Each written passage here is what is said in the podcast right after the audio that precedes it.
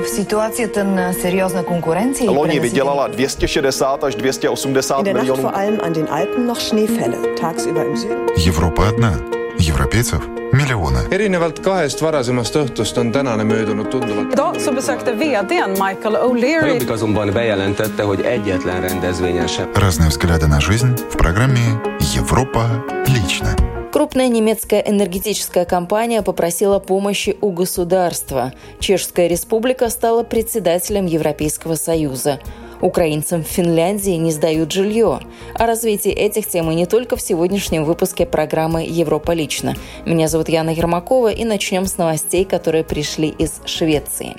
В рамках пятого пакета помощи Швеция планирует поставить в Украину еще больше оружия. Подробности в подкасте «Радио Швеции». Слово Нине Старцевой. По словам министра обороны Швеции Петра Хултквиста, сумма данного пакета помощи оценивается в несколько сотен миллионов шведских крон. Stödet som nu kommer att skickas det består av pansarvärnsvapen, understödsvapen,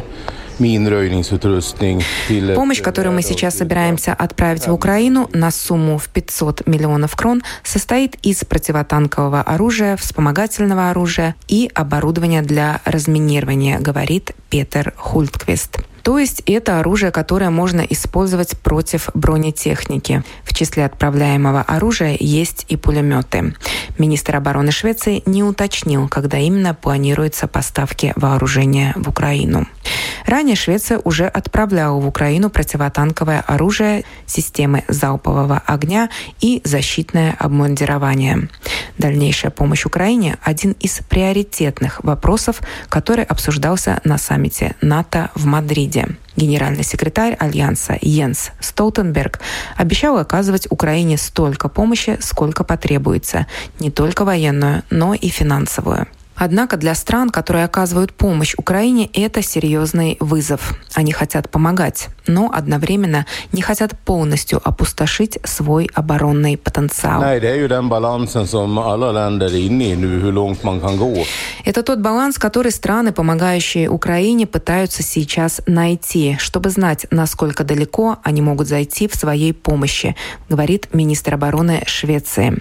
Близка ли Швеция к тому положению, когда ее военная помощь Украине пока еще не является проблемой для оборонной способности самой Швеции, но может таковой стать?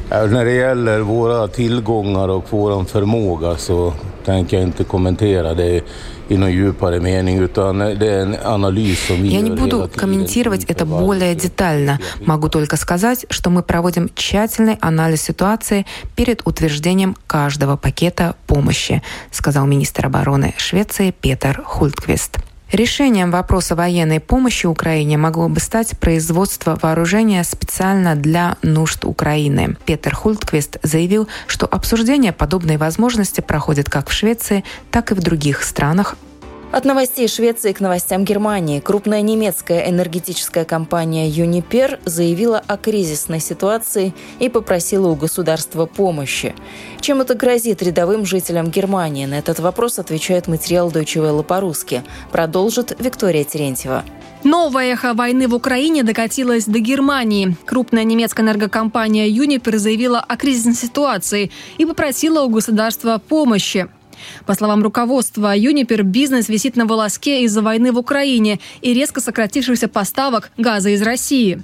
За последние две недели компания получила меньше половины газа, гарантированного контрактом. Накануне вечером руководство Юнипер отозвало прогноз на 22 финансовый год и не опубликовало нового. Однако то, что ситуация будет развиваться таким образом, было очевидно. Так в интервью Deutsche Welle заявляет эксперт по газовому рынку Германии и Евросоюза Хайка Ломан. Сейчас важно, как организовать выплату компенсации Юниперу. Вариантов много. Рассматривается, в частности, предоставление гарантий, увеличение текущей кредитной линии, вплоть до участия государства в капитале компании. В немецком законе об энергетической безопасности есть один параграф, который в принципе позволяет импортирующим компаниям перебросить возросшую цену на потребителя. Но на такой шаг должно согласиться Федеральное агентство по сетям.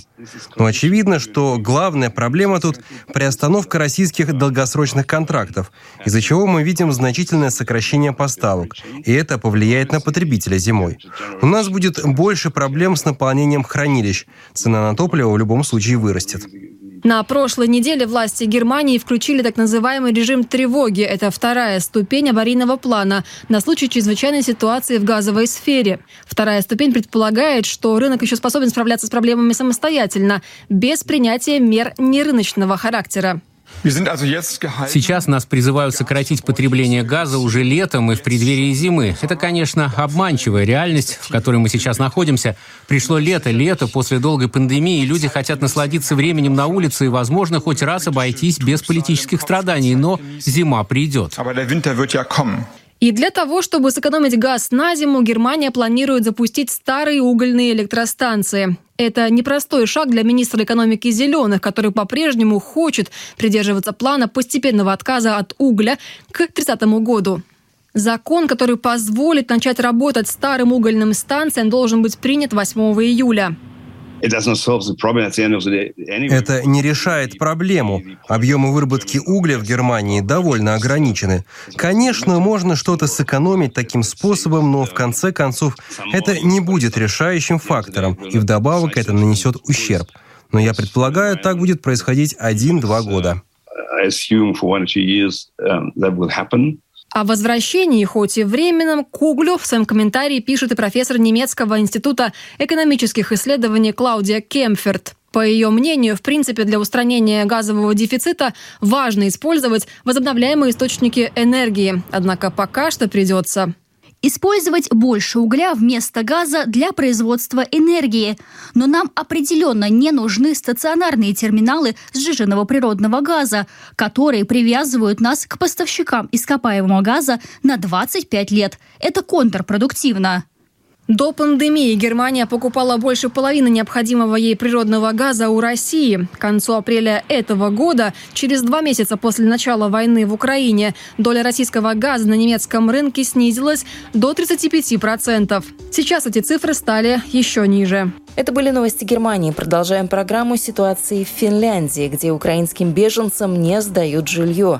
Возможно, финские арендодатели боятся того, что выселить арендатора из съемной квартиры в Финляндии крайне трудно, даже из-за неуплаты. Необходимо решение суда, а на это могут уйти месяцы. Продолжит журналист телекомпании «Юли» Леван Твалтвадзе. Украинские беженцы, имеющие доход в Финляндии, столкнулись с новым испытанием – им не хотят официально сдавать в аренду жилье. Правоведы говорят о признаках дискриминации. Миграционная служба Финляндии планирует открыть новые центры приема из-за растущей потребности в размещении украинских беженцев. Кроме того, будет увеличено количество мест в уже действующих центрах приема. Новые центры появятся в Кирконуме и Кусамо, а в Ювескюля и Аникорске откроются филиалы – вы слушаете программу «Европа лично». Продолжаем и сейчас к новостям Польши, где снизили подоходный налог. Такая мера должна поспособствовать тому, чтобы в кошельках поляков оставалось больше средств. Подробности в материале наших коллег русской службы польского радио. С 2015 года правительство Польши выполнило ряд экономических обещаний. Об этом заявил премьер-министр Польши Матeusz Моровецкий во время встречи с жителями местности Костшин-Великопольский, которую он посетил.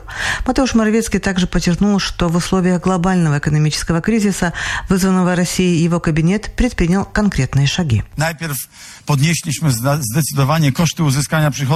Сначала мы значительно повысили расходы на получение дохода и снизили налог с 18 до 17 17%. Затем мы ввели сумму, которая не облагается подоходным налогом. Не облагается налогом зарплата в 2500 злотых. Это 532 евро в месяц. Это 30 тысяч злотых в год. А с 1 июля мы снижаем подоходный налог до 12%. Obniżamy podatek PIT do 12%. Глава правительства Польши заявил, что от этих решений правительство выиграет большинство поляков. Zostawiamy w kieszeniach Polaków 30 Мы оставляем в кошельках поляков 30-34 миллиарда злотых, более 7 миллиардов евро только в этом году. А за счет предыдущих изменений это было около 16 миллиардов злотых. То есть вместе это около 10,5 миллиардов евро. Плюс инвестиции в дороги, в больницы. Никогда не было такого уровня инвестиций. Нигде не было такого позиому инвестиций. Премьер Моровецкий добавил, что снижение подоходного налога с 1 июля коснется как индивидуальных граждан, так и владельцев частных компаний. Из Польши отправляемся в Эстонию. С 10 июля в Эстонии вступит в силу полный запрет на ввоз из России санкционных товаров, который будет распространяться в том числе и на частных лиц. С подробностями журналист русской службы эстонского радио Вита Жукова. С 10 июля в Эстонию запрещено импортировать алкогольные напитки крепостью ниже 80 градусов, любую мебель, древесину и изделия из нее, товары из цемента, бетона или искусственного камня, а также удобрения, икру и ее заменители. Новые резиновые пневматические шины, необработанное, полуобработанное и порошкообразное серебро, некоторые изделия из стекла. Полный перечень можно найти на сайте налогово-таможенного департамента. Эрик Хелдна, руководитель руководитель таможенного отдела департамента ответил на самый повторяющийся вопрос от людей. Зачем все это делается и почему нужны такие жесткие санкции? Самый главный принцип э, всей этой санкционной политики — это все-таки дать сигнал, градационный сигнал, что если они не влияют на высшем таком экономическом уровне, оно должно влиять на все общество. И с чем надо, конечно, рассчитывать, время на границе будет занимать, конечно, контроль намного дольше. Эрик Хелдна также указал на один очень важный нюанс, на который пересекающим границу людям следует обратить особое внимание. Что очень важно знать, что ограничения распространяются не только на те товары, которые произведены в России, а которые ввозятся из России. Чтобы не случилось бы таких курьезных ситуаций, когда вдруг э, черная икра стала производиться в Беларуси или, или в какой-то третьей стране еще просто ввозится через, через Россию. Если сомневаетесь, в первую очередь зайдите на нашу страничку. Если там не найдете ответ свяжитесь с нашей э, информационной линией или по емейлу, или по телефону. Просто в таком случае будете избегать той ситуации, когда этот приобретенный товар придется выбрасывать. В департаменте также напомнили, что санкции распространяются и на вывоз в Россию ряда товаров, отнесенных к предметам роскоши, в том числе некоторой бытовой электроники. Очень хорошо не забывать то, что ограничения действуют не только на ввоз и на вывоз. Мы очень много имеем э, не то что проблем, но довольно-таки таких эмоциональных ситуаций, когда люди приобрели тут, например, электронику, которая стоит больше, чем 750 евро. Ну, например, там э, MacBook, iPhone э, и так далее. И люди хотят получить за них, например, обратно подоходные налоги, идут оформлять tax-free. В таком случае мало того, что они не получают обратно налоги, им говорят, извините, с этой электроникой, так как она идет под роскошь и стоит больше, чем 750 евро, вы вообще не можете выехать из страны. И люди возвращаются. В департаменте напомнили, что нарушение международных санкций не рассматривается в административном порядке и является преступлением, производство по которому может вести полиция безопасности и по решению прокуратуры налогово-таможенный департамент с вынесением окончательного решения в суде. Наказание может достигать до пяти лет лишения свободы. Но департамент подчеркивает, каждый случай рассматривается индивидуально. И завершим программу новостями Чехии, которая стала председателем Европейского Союза. Виртуальное кресло председателя Совета ЕС страна будет занимать полгода с 1 июля по 31 декабря 2022 года, после чего передаст полномочия Швеции.